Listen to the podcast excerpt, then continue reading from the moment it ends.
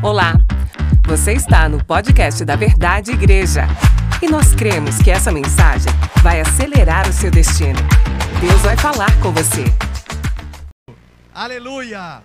Uma boa noite a todos, sejam todos muito bem-vindos à Verdade em Tubarão. Estamos muito alegres em poder receber ovelhas, discípulos, pastores, líderes, autoridades. Estamos só na primeira noite de cinco daquilo que o Senhor vai fazer nesse lugar. Então, sinta-se em casa, porque essa é uma igreja para todos. Deus está operando o seu novo nesse lugar.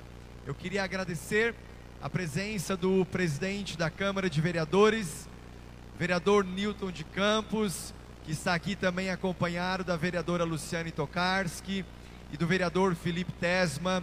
Obrigado pela presença de vocês nesse lugar. Eu quero agradecer a todos que ao longo desse processo nos ajudaram a estar aqui, a fazer desse sonho uma realidade. Ainda temos muitas coisas para entregar para esta nova casa, mas esse é só o começo dos nossos melhores anos. Eu quero agradecer especialmente a nossa equipe de pastores e líderes que não mediu esforços para fazer desse ambiente um ambiente propício para receber você essa noite e tudo isso que você está vendo foi feito em 35 dias, apenas 35 dias. E nós cele celebramos. Eu agradeço a todos os voluntários, pessoas que viraram noites aqui, que deram de si do seu para que, de fato, num tempo muito acelerado, tudo isso se tornasse uma realidade. Enfim, tantos amigos, parceiros, profissionais, colaboradores, eu não vou citar nome por nome, porque certamente esqueceria de vários. Mas enfim, eu estou muito emocionado e grato a Deus por tudo que Ele está fazendo. Amém? Abra comigo a sua Bíblia no livro de Josué, eu tenho o livro de Josué como um dos livros mais apaixonantes das Escrituras.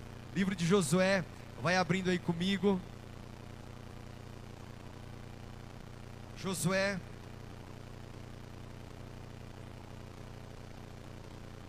Eu quero ministrar nessa noite uma mensagem que tem como tema a vitória da fé.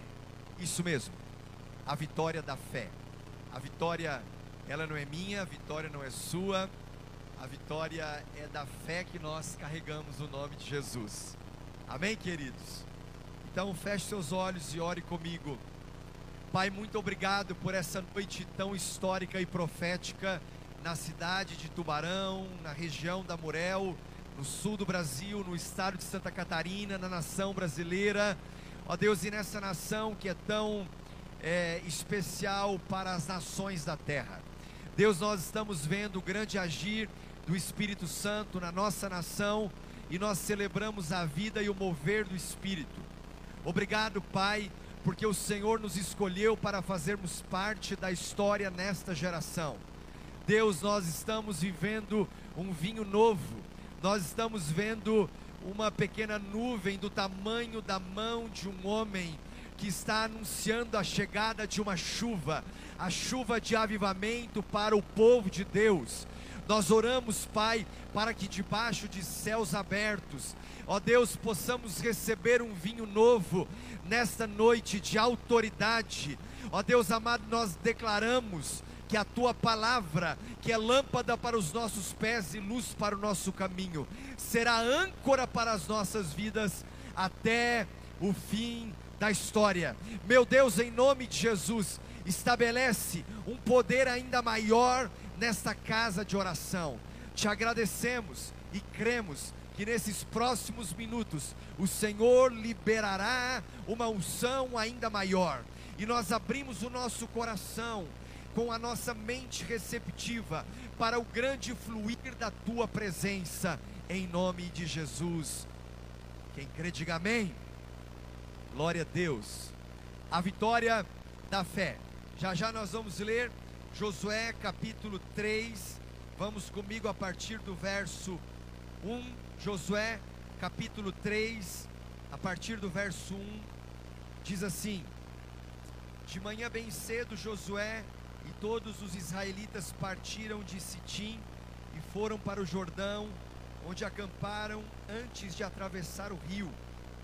Três dias depois, os oficiais percorreram o acampamento e deram esta ordem ao povo: Quando virem a arca da aliança do Senhor, o seu Deus, e os sacerdotes levitas carregando a arca, saiam das suas posições e sigam-na. Mas mantenham a distância de cerca de 900 metros entre vocês e a arca. Não se aproximem. Desse modo saberão que, o cam que caminho seguir pois vocês nunca passaram por lá. Josué ordenou ao povo: santifiquem-se, pois amanhã o Senhor fará maravilhas entre vocês. Até aí. No capítulo 1 de Josué, como eu acabei de dizer, para mim um dos livros mais apaixonantes das Escrituras, que revela o coração de um Deus conquistador um Deus vitorioso. E eu creio que aqui ele está revelando não só o seu coração, mas a mentalidade de governo para aqueles que são filhos e são chamados para fazerem parte de um poderoso exército cujo general é Cristo. O livro de Josué é um livro que nos ensina sobre guerra espiritual, batalha espiritual e o grande avanço do povo de Deus contra as inúmeras investidas do reino das trevas. Um povo que não se detém diante das adversidades, mas que segue sempre firme em direção ao alvo. Ei, olha para mim, você faz parte desse povo, o povo que nasceu para enfrentar gigantes, para ser colecionador de vitórias. Você nasceu para fazer parte de um povo cuja derrota não faz parte do seu rol da fé. Ei, você nasceu e foi alistado neste poderoso exército, cujo general, que é Cristo, está à frente da batalha. Então, o livro de Josué está revelando o coração e a mente de um Deus que é guerreiro, de um Senhor que é poderoso. Quando nós vemos o capítulo 1 do chamado de Josué, Senhor chamando esse líder, eu fico impressionado com o encorajamento que o Senhor começa dando, dizendo: Josué, seja forte e corajoso. Josué, não fui eu que te enviei. Josué, não fui eu que te chamei. Josué, não fui eu que te escolhi. Josué, enfrenta os gigantes. Jericó está à sua frente há muralhas fortificadas, mas eu te chamei para vencer, Josué. Aonde estão os Josués desta geração? Aonde estão os Josués alistados no povo de Deus e no seu exército? Fazemos parte da geração de Josué e Caleb, que olha a terra prometida e não se intimida diante dos gigantes, mas que sabe quem o chamou. Então o livro de Josué está revelando o chamado de um homem que o Senhor escolheu para ser o sucessor de Moisés. Grandes desafios tinha pela frente, dizendo Josué: é hora de você se preparar para atravessar o Jordão e entrar na terra prometida. No capítulo 1 de Josué, nos versos 3 a 6 diz: Como prometi a Moisés, todo lugar onde puserem os pés eu darei a vocês. Seu território se estenderá do deserto ao Líbano e do grande rio Eufrates, toda a terra dos Hititas até o Mar Grande no oeste. Ninguém conseguirá resistir a você todos os dias da sua vida. Assim como estive com Moisés, estarei com você. Nunca o deixarei, nunca o abandonarei. Seja forte e corajoso, porque você conduzirá este povo para herdar a terra que prometi, sob juramento aos seus antepassados. Meu irmão, nós fazemos parte de um exército onde a fé vence o medo, onde a fé vence a dúvida, a fé vence a intimidação, a fé vence a incredulidade, a fé vence a preocupação. Eu não venço na força do meu braço, mas a fé que eu carrego vence as adversidades que se apresentam. Quantos estão me entendendo aqui? Aleluia! Então vem o capítulo 2 do livro de Josué, e a tão conhecida história de Raabe. Depois de o Senhor chamar Josué e fortalecer o seu coração e validar o seu chamado. Vem o capítulo 2 mostrando a história de Raabe e você que já leu os evangelhos sabe que em Mateus no capítulo 1, na genealogia de Jesus, encontra o nome desta mulher na mesma lista que aparece Jacó. Jacó foi um dos patriarcas e Raabe está na lista em que Jacó aparece. Jacó, mas não só Jacó, você vai ver Raabe aparecendo na lista de um homem chamado Davi, o grande rei, um homem que ficou conhecido por ser segundo o coração de Deus e de tantas outras pessoas famosas da linhagem messiânica. Em Hebreus, no capítulo 11, que você conhece como a galeria dos heróis da fé, ou o hall da fama da fé, cita apenas duas mulheres pelo nome. Quais são elas? Você vai encontrar Sara e você vai encontrar Raab. Novamente, capítulo 2 do livro de Josué. Sara foi esposa de Abraão, Raab, uma prostituta de Jericó. Sara foi uma mulher temente a Deus, esposa do fundador do povo hebreu, mãe de Isaac, o filho da promessa. Raabe foi uma mulher gentia e ímpia, que adorava deuses pagãos, que vendia o seu corpo. A pergunta é: o que Sara e Raabe tinham em comum? O que Sara e Raabe tinham em comum é uma fé que sempre vence. O que eu e você temos em comum uma fé que sempre vence. Nós estamos edificando uma igreja para todos. E Jesus não faz acepção de pessoas. O que nos une, o que nos une é uma fé que sempre vence. Isso me empolga, porque eu olho para Josué, no capítulo 1, um grande chamado de um homem que liderou um povo para a entrada na terra prometida e suceder Moisés, que foi um dos líderes mais extraordinários que já se viu em atuação. Mas vem a história de Raabe, e o que Raabe tem em comum com Josué? A fé que sempre vence. O que Raabe tem em comum com Sara e se coloca na mesma lista da genealogia de Jesus e sua linhagem messiânica, nada mais do que a fé que sempre vence. Então, o nosso ponto de convergência não é a nossa habilidade. Que nos une não são as nossas competências. O que nos aproxima não são as nossas riquezas, não é a falta dela.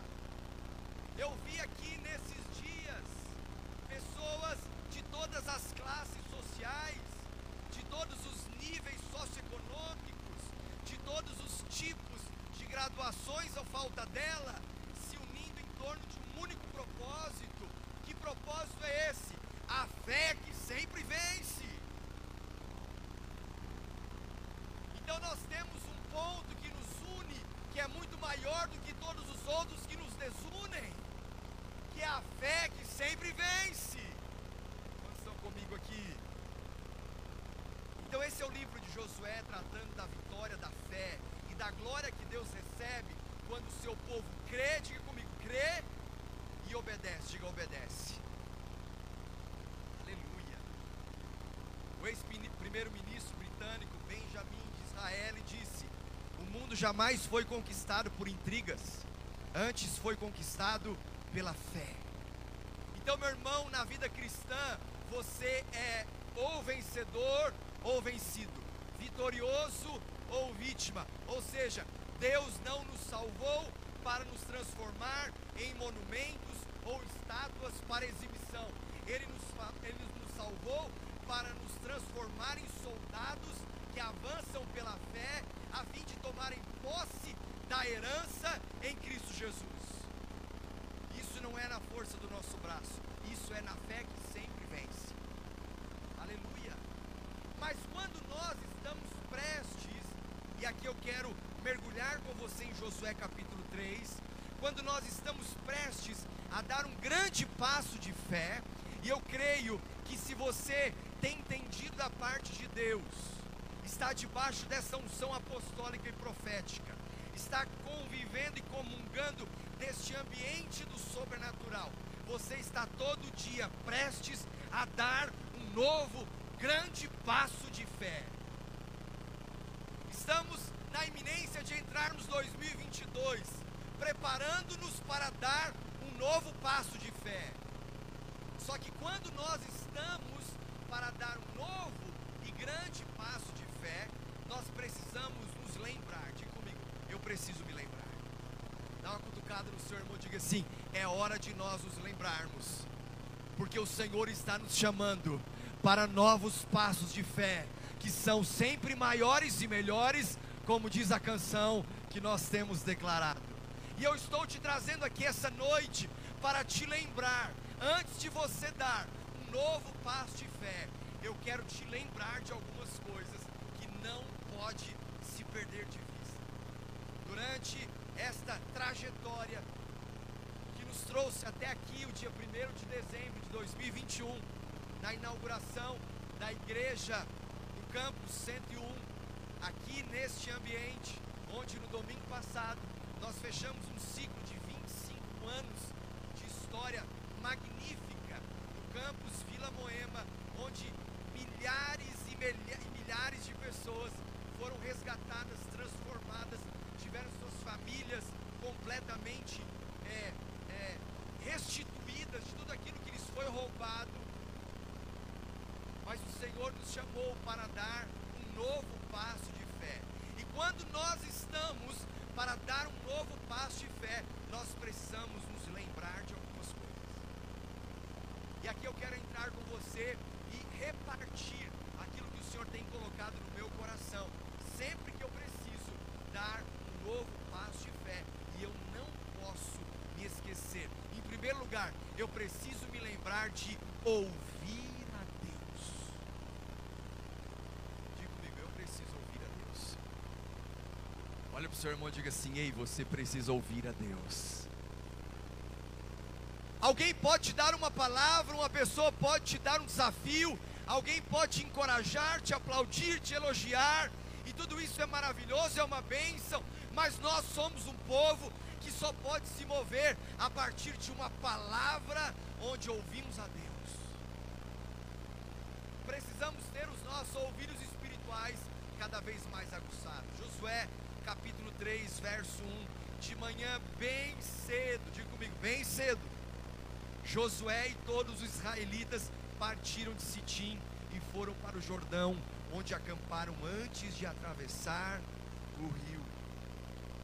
Que, que Josué partiu com o povo bem cedo?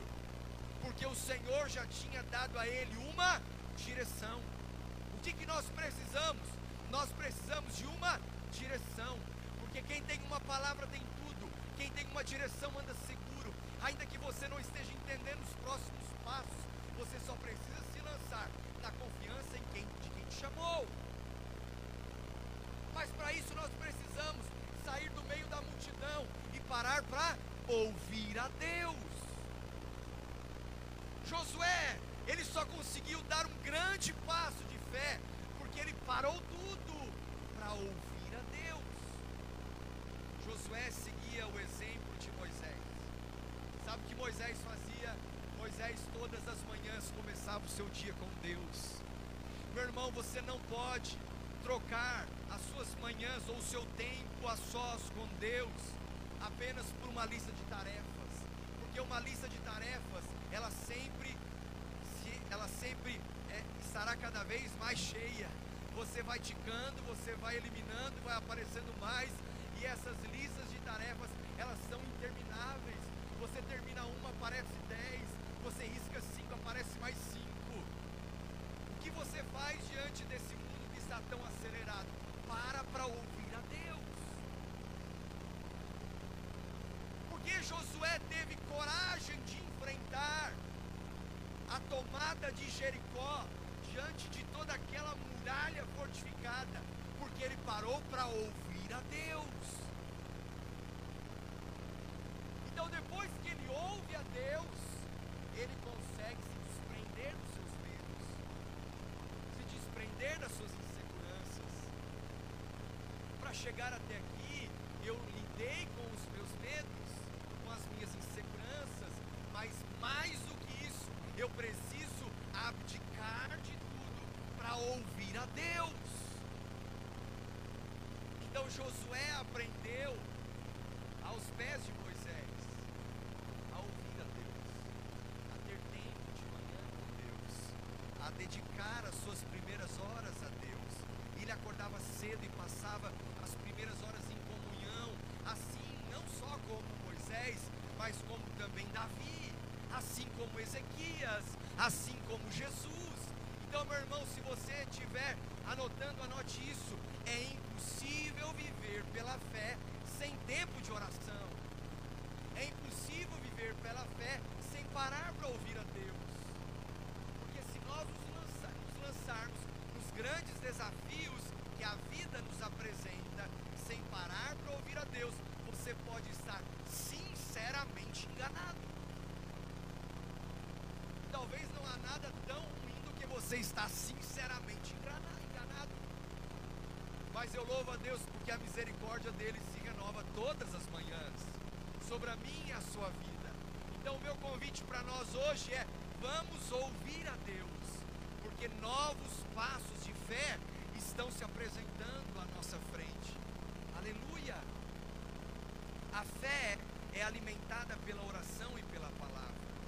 Tudo que Deus quer comunicar a você envolve fé. Tudo. Se não existe nenhuma área da sua vida, neste momento, que está exigindo um passo de fé, é provável que alguma coisa está errada. Porque tudo que envolve a sua vida está relacionado à fé.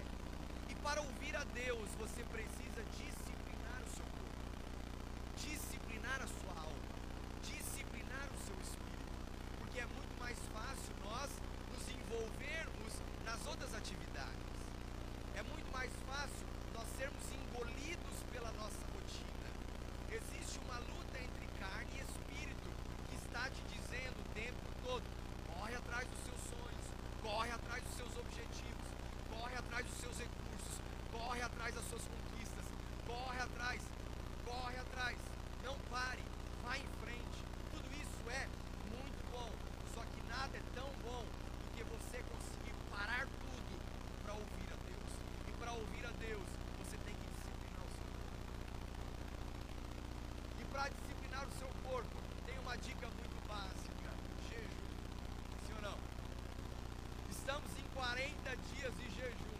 O que Deus destravou em 40 dias nessa igreja, porque o povo jejuou, se consagrou, se colocou no altar, está registrado na história.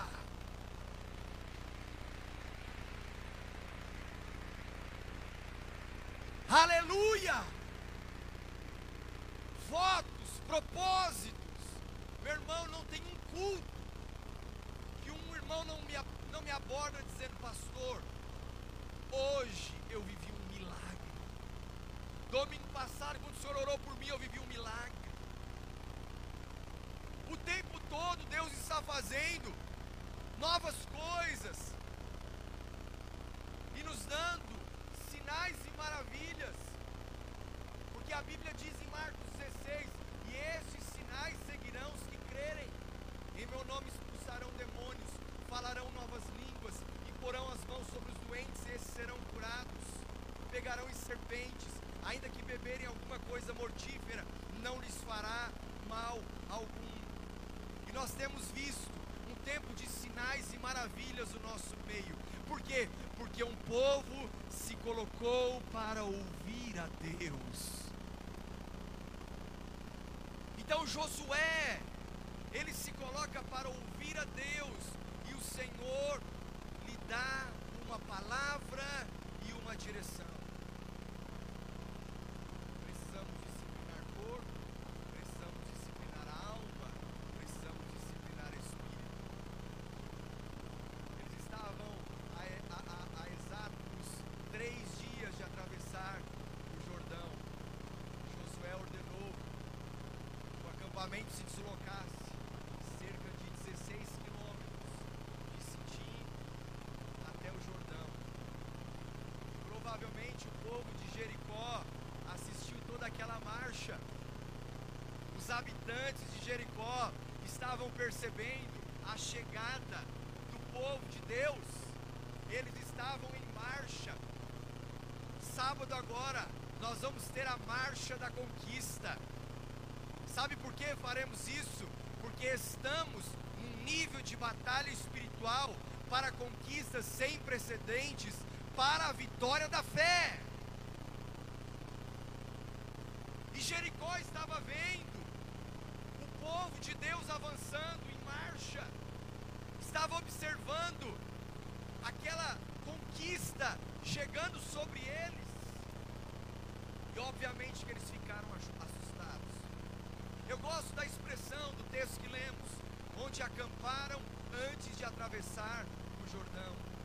Meu irmão, antes do Jordão tem uma história, só que depois do Jordão tem uma terra prometida. Antes do Jordão você tem a sua preparação, os seus treinamentos, os seus desafios, as suas lutas, que só podem ser vencidas pela fé. Mas depois do Jordão sempre tem uma Canaã, sempre tem leite e mel, sempre tem um tempo de gozo, de descanso e de provisão. Você chegou até aqui com uma história de passado, mas depois do Jordão tem um tempo de leite e mel, tem um tempo de Canaã. Mas nós precisamos estar atentos a sempre ouvir a Deus, porque quando estamos eufóricos para conquistar algo, precisamos parar e disciplinar o nosso espírito. Precisamos saber o que Deus tem. A euforia pode nos cegar. A euforia pode nos roubar a direção. Então precisamos ter os nossos olhos fixos no alvo que é Cristo. Nos lançarmos em avanço pelo reino de Deus, mas nós não podemos perder de vista o temor, a sensibilidade, o discernimento e a sabedoria e sermos engolidos pela euforia. Nós temos que sempre nos lembrar de quem esteve conosco até aqui. Era isso que o Senhor seu povo. No capítulo 4, você vai ver que ele está já dando uma direção sobre o memorial das doze pedras. Você chega no capítulo 5, vem Gilgal, aonde se ergue o altar de adoração, para que antes de eles entrarem em Jericó, eles se lembrassem de quem os fez passar o Jordão a pé enxuto. E ali foi erguido um altar com doze pedras do leito para que eles sempre se lembrassem quem os ajudou até então. O que te trouxe até aqui foi a vitória da fé que você carrega. Por isso que o nome dele é glorificado. Não tem a ver conosco, tem a ver com ele. Tem a ver com a capacitação que vem dele, com o amor que vem dele, com a força que vem dele, com o poder que vem dele. Então, antes de nós darmos novos passos de fé, eu e você precisamos parar e nos acampar para ouvir a Deus. Abrir o coração para tudo aquilo que Ele quer falar. Nós lançamos há quase 40 dias atrás uma lista da santidade. Quem é que fez a sua lista da santidade? Ok, uma parte feita. Quem não fez, eu quero te lançar esse desafio de você gastar um tempo e fazer a sua lista da santidade.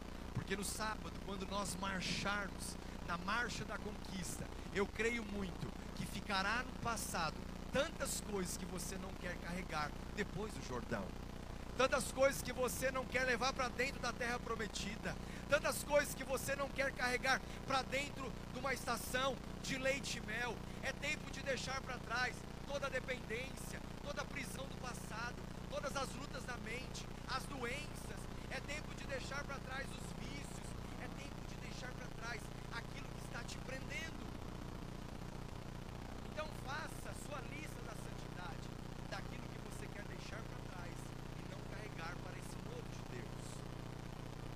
Uma segunda coisa que eu quero te lembrar, antes de dar um grande passo de fé, além de ouvir a Deus, é obedecer a Deus.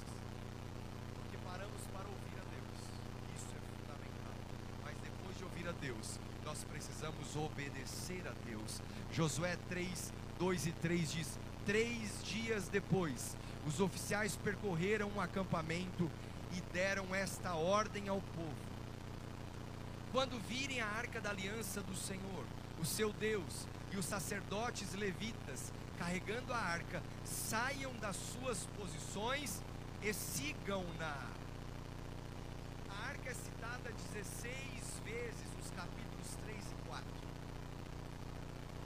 Dez vezes é citado como arca da aliança, três vezes como arca do Senhor, e mais três vezes apenas como arca.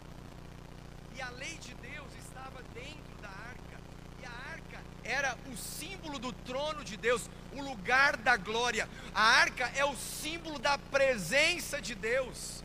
Então, quando você para para ouvir a Deus e carrega a sua presença, é esta presença que te capacita a obedecer a voz que você ouviu.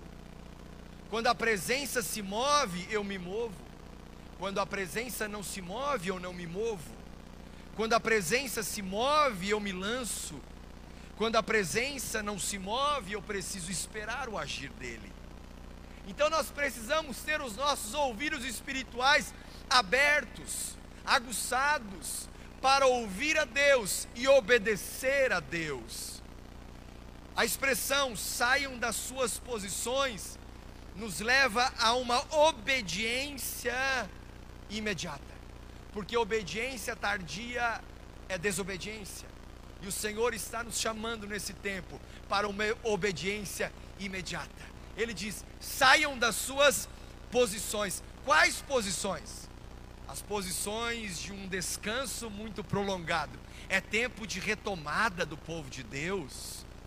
É tempo de nós compreendermos que a vida não é um passeio, a vida é uma missão. E Deus está despertando muitas pessoas para cumprirem a missão que Ele colocou em seu coração. Saiam das suas posições de passividade, porque a fé está nos estimulando a novos níveis. Saia da sua posição de observação. Ele estava falando com o seu povo, saia da sua posição de incredulidade, porque a, a fé que sempre vence move montanhas. Aleluia. Saia da sua fé, ou perdão, saia da sua posição de dúvida. A dúvida se vai dar certo ou se não vai dar, dar certo. A, a, a mente dividida, a mente que ela fica titubeando entre dois senhores, ela está corroendo a sua fé. Saiam das suas posições da espera que o dia nunca chega. Meu irmão, você tem esperado tanto para dar novos passos. Não perca o time de Deus, os apontamentos de Deus. Eu tenho observado tantas pessoas colocando a mão no arado sem olhar para trás. Isso alegra o meu coração Porque a Bíblia diz que aquele que põe a mão no arado e olha para trás não é digno, não é digno do reino. E o que tem de pessoas colocando a mão no arado e dando da sua própria vida para a expansão do reino, isso é constrangedor. Então lembre-se de ouvir a Deus, lembre-se de obedecer a Deus, lembre-se de seguir a Deus em terceiro lugar. Ouvimos, obedecemos, tá bom, então agora chegou a hora de eu seguir a Deus. Verso 4 de Josué, capítulo 3 mas mantenham a distância de cerca de 900 metros entre vocês e a arca. Não se aproximem, desse modo saberão que caminho seguir, pois vocês nunca passaram por lá. Eu creio e profetizo que você vai começar a passar por lugares que você nunca passou antes. O Senhor está abrindo um caminho no deserto. O Senhor está colocando um caminho no deserto, riachos no ermo. Ele está abrindo portas onde tudo está fechado. Você vai entrar em lugares que você nunca entrou. Você vai ter acesso que você nunca teve. Você vai começar a ver aquilo que você nunca viu, experimentar aquilo que nunca experimentou, porque o Senhor está à frente e ele está abrindo o caminho.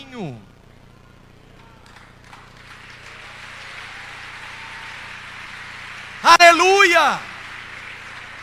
E a arca, o símbolo da presença, foi adiante do povo para estimular a fé, porque a presença de Deus é o maior estímulo que nós podemos receber para a nossa fé.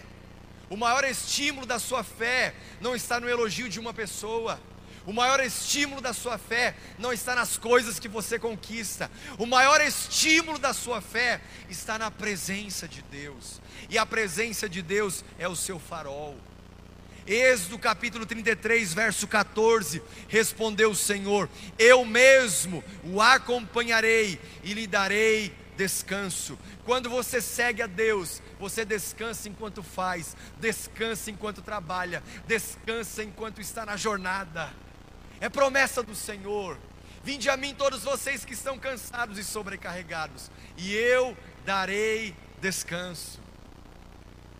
Há um descanso para quem está na missão, há um descanso para quem coloca a mão no arado, há um descanso para quem não olha para trás, há um descanso para quem se lança no novo, há sempre um descanso. E o Senhor está te chamando para novos níveis de conquistas espirituais. Semana retrasada, eu vi uma imagem que me marcou muito. Eu não sei se você lembra, quando o pastor José Rodrigues esteve conosco há alguns anos atrás. Ele é um pastor missionário, ele é um médico, é um pastor da MCM Povos. Eu não sei se você o conhece. Pastor José, ele esteve conosco num congresso de missões que nos marcou muito ele com uma palavra muito dura, muito assertiva, sabe? Muito entregue ao Senhor. E um testemunho de muita de muita doação a Jesus.